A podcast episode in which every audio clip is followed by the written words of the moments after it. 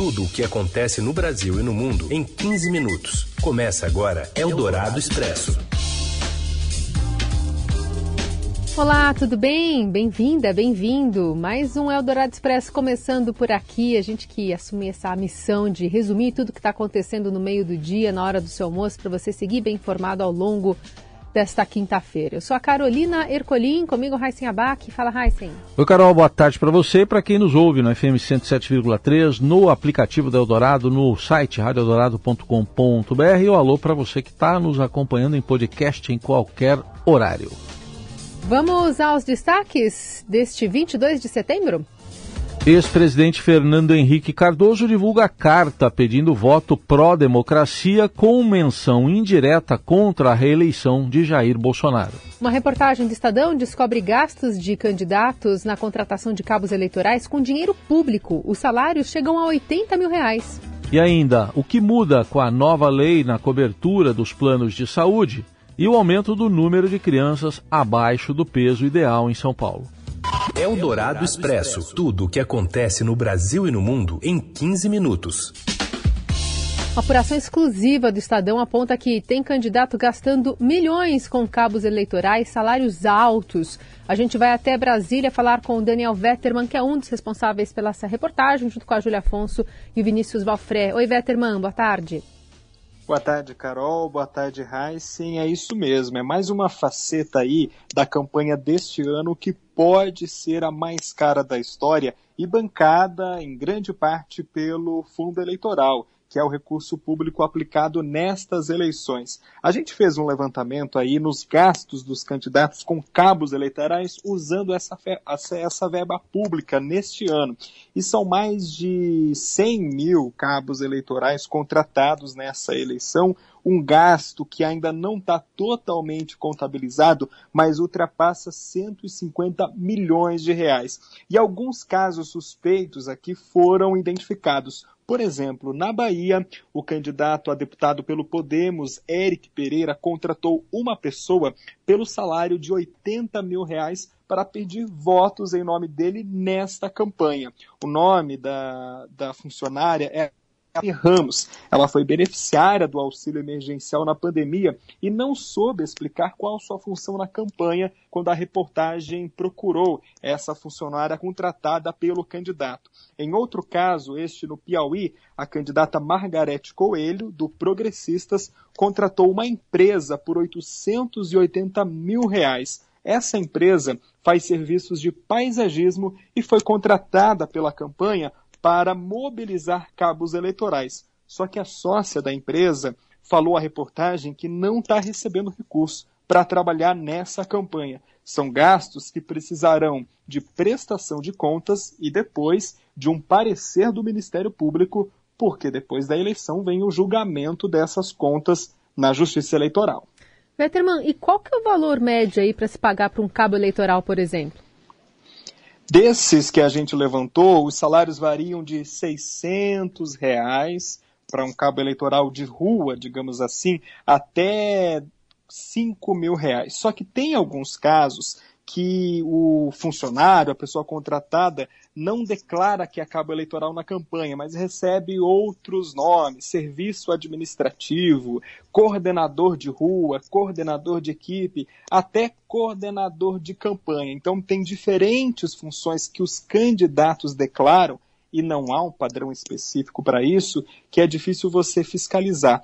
De todo mundo que a gente levantou aqui os casos, identificou que são cabos eleitorais trabalhando na campanha, o salário médio é de R$ 5.600. Mas aí a gente está pegando vários casos com diferentes remunerações espalhadas de norte a sul do país. Não há padrão, o que dificulta a fiscalização. Uhum. Muito bem, a reportagem completa está no Estadão de hoje. Obrigada, viu, Vetterman? Obrigado, um abraço a todos. Ah, o Tribunal de Contas da União vai fiscalizar urnas para se contrapor à apuração paralela de militares e busca dar uma resposta em caso de contestação ao resultado das eleições. Ainda da capital federal, agora as informações chegam com Wesley Galzo.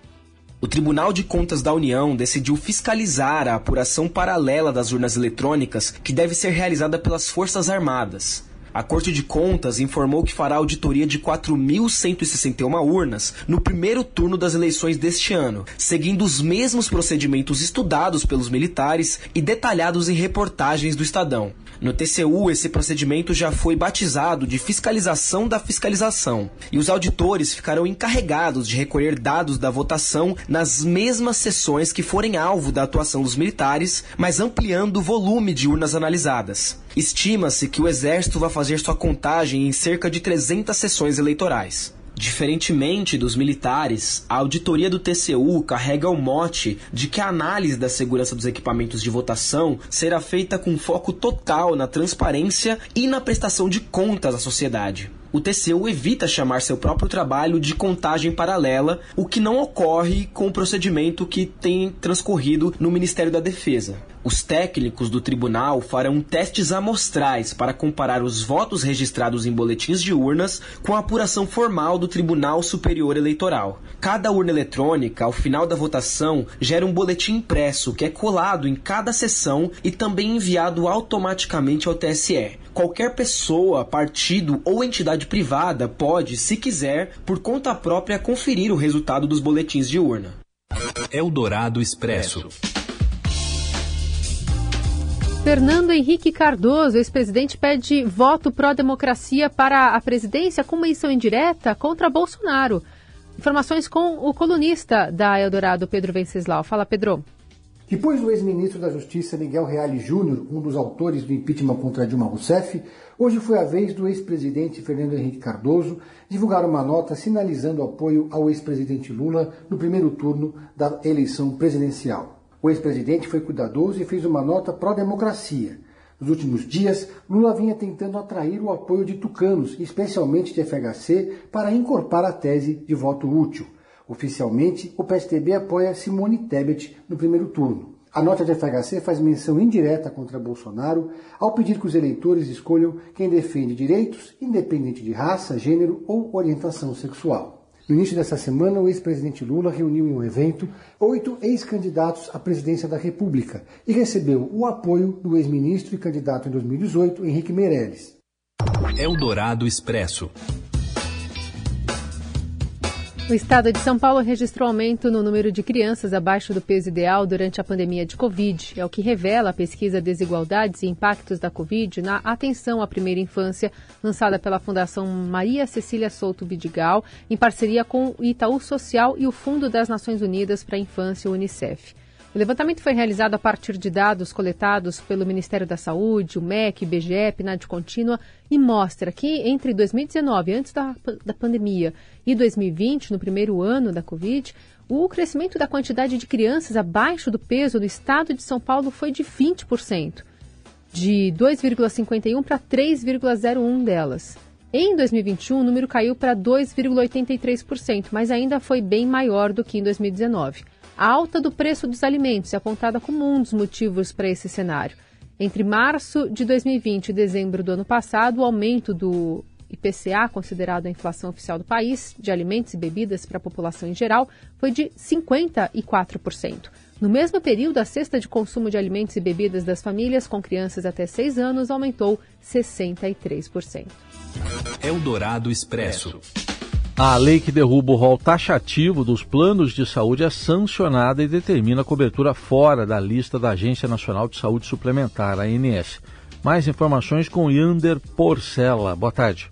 O presidente Jair Bolsonaro sancionou nesta quarta-feira o projeto de lei que obriga os planos de saúde a cobrir tratamentos que estão fora da lista obrigatória de procedimentos prevista pela ANS, a Agência Nacional de Saúde Suplementar. Essa lista obrigatória de procedimentos é chamada de rol taxativo. A lei era uma reivindicação de associações de pacientes que viam nessa lista fechada da ANS, no rol taxativo, uma ameaça a seus direitos. Já as operadoras dos planos de saúde falam em risco ao equilíbrio financeiro dos negócios com a mudança e avaliam acionar a justiça para tentar reverter essa lei. Bolsonaro, que é candidato à reeleição, contrariou inclusive a posição da própria ANS, que era favorável ao rol taxativo. O ministro da Saúde, Marcelo Queiroga, também já havia criticado essa proposta que tramitava no Congresso. Na prática, os especialistas dizem que a norma recém-sancionada volta a considerar o rol exemplificativo. Isso significa que a lista de procedimentos cobertos pelos planos de saúde contém alguns itens, mas que as operadoras também devem atender outros que tenham as mesmas finalidades. A lei detalha que os tratamentos ou procedimentos prescritos pelo médico que não estejam previstos no rol devem ter cobertura autorizada desde que atendam a alguns critérios, como a comprovação da eficácia, à luz das ciências da saúde e também baseada em evidências científicas científicas e plano terapêutico. Também exige que existam recomendações pela Comissão Nacional de Incorporação de Tecnologias no SUS ou recomendação de, no mínimo, um órgão de avaliação de tecnologias em saúde que tenha renome internacional. Eldorado Expresso.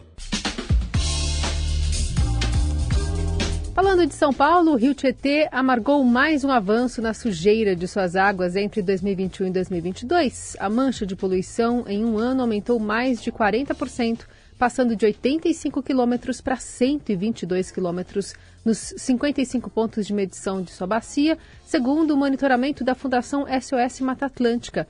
No mesmo período, a extensão da água de boa qualidade despencou de 124 quilômetros do ano passado para 60 na atual medição. Entre os motivos da perda de qualidade da água estão a transferência de sedimentos contaminados acumulados no reservatório de Pirapora do Bom Jesus para o Médio Tietê. O monitoramento foi feito por grupos voluntários da SOS Mata Atlântica entre setembro do ano passado e agosto deste ano, ao longo dos quase 600 quilômetros do rio. O Tietê se estende por 1.100 quilômetros da sua nascente, a Foz, no Rio Paraná. O relatório foi divulgado nesta quinta, quando é lembrado o Dia do Rio Tietê. Eldorado Expresso. A gente fala agora do calendário de 2023 do futebol brasileiro, que terá finais da Copa do Brasil no domingo e a data FIFA sem jogos. Fala, Robson Morelli. Olá, amigos! Hoje quero falar de uma novidade que vem da CBF do presidente Edinaldo Rodrigues. Ele acena com a possibilidade de os clubes de futebol dos campeonatos nacionais pararem durante os jogos da FIFA. O que isso representa? Quando a seleção brasileira estiver concentrada, estiver se preparando para jogos amistosos ou das próximas eliminatórias a partir de 2023, não haverá jogos no Brasil, Série A e Série B. É uma decisão já tomada dentro dos corredores da CBF. Isso vinha prejudicando demais os clubes e era uma reclamação antiga, tanto de treinadores quanto de presidentes de clubes de futebol. Quando a seleção joga, os times brasileiros não podem ficar desfalcados. Deve atingir também a Comebol, e isso quer dizer que deve atingir as partidas da Libertadores e da Copa Sul-Americana. Então, quando as seleções estiverem reunidas, seleção brasileira, seleção argentina, talvez os campeonatos nacionais parem tanto aqui, parece que vai ser assim em 2023, quanto lá fora nos outros torneios da América do Sul. Para o Brasil é uma decisão importante, é uma decisão que já vinha sendo pedida há muito tempo para que os clubes não joguem partidas importantes desfalcados de seus principais jogadores. A gente sabe que há muitos sul-americanos em times brasileiros e esses sul-americanos são convocados por suas seleções nacionais com bastante frequência. Então, acabou a Copa do Mundo do Catar, vai começar um próximo ciclo para outra Copa do Mundo, vai ter eliminatória e aí o futebol brasileiro, quando as seleções estiverem em campo, o Campeonato Brasileiro, os torneios nacionais, eles não vão ser jogados, eles vão estar parados. É isso, gente. Falei, um abraço a todos, valeu. Eldorado Expresso.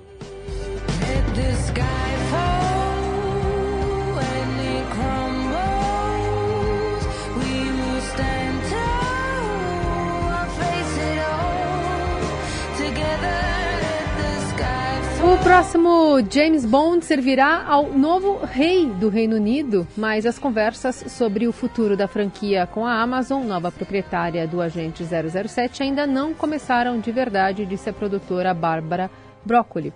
O mais recente filme de Bond, 007 Sem Tempo para Morrer, de 2021, foi o último lançamento protagonizado por Daniel Craig. Desde então, a Amazon comprou o estúdio MGM responsável por 007, com o qual se especula que mudanças podem esperar pelo agente fictício mais famoso do mundo. Como guardiões da franquia que seu pai, Albert Cub Broccoli, criou há 60 anos, nem sempre vamos descansar sobre os louros mantendo uma fórmula, acrescentou. Em meio aos rumores sobre a próxima produção da franquia, o destaque está em, que, em quem vai interpretar o super espião com licença para matar. Alguns fãs sugeriram que o próximo Bond poderia ser interpretado por um ator não branco pela primeira vez, enquanto a produtora rejeitou as alegações de que poderia ser uma mulher no futuro. Disse que há algumas coisas que são fórmulas e que sempre permanecerão.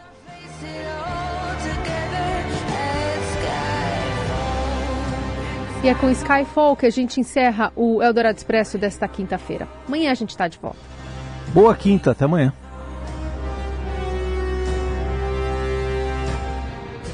Você ouviu Eldorado Expresso tudo o que acontece no Brasil e no mundo em 15 minutos.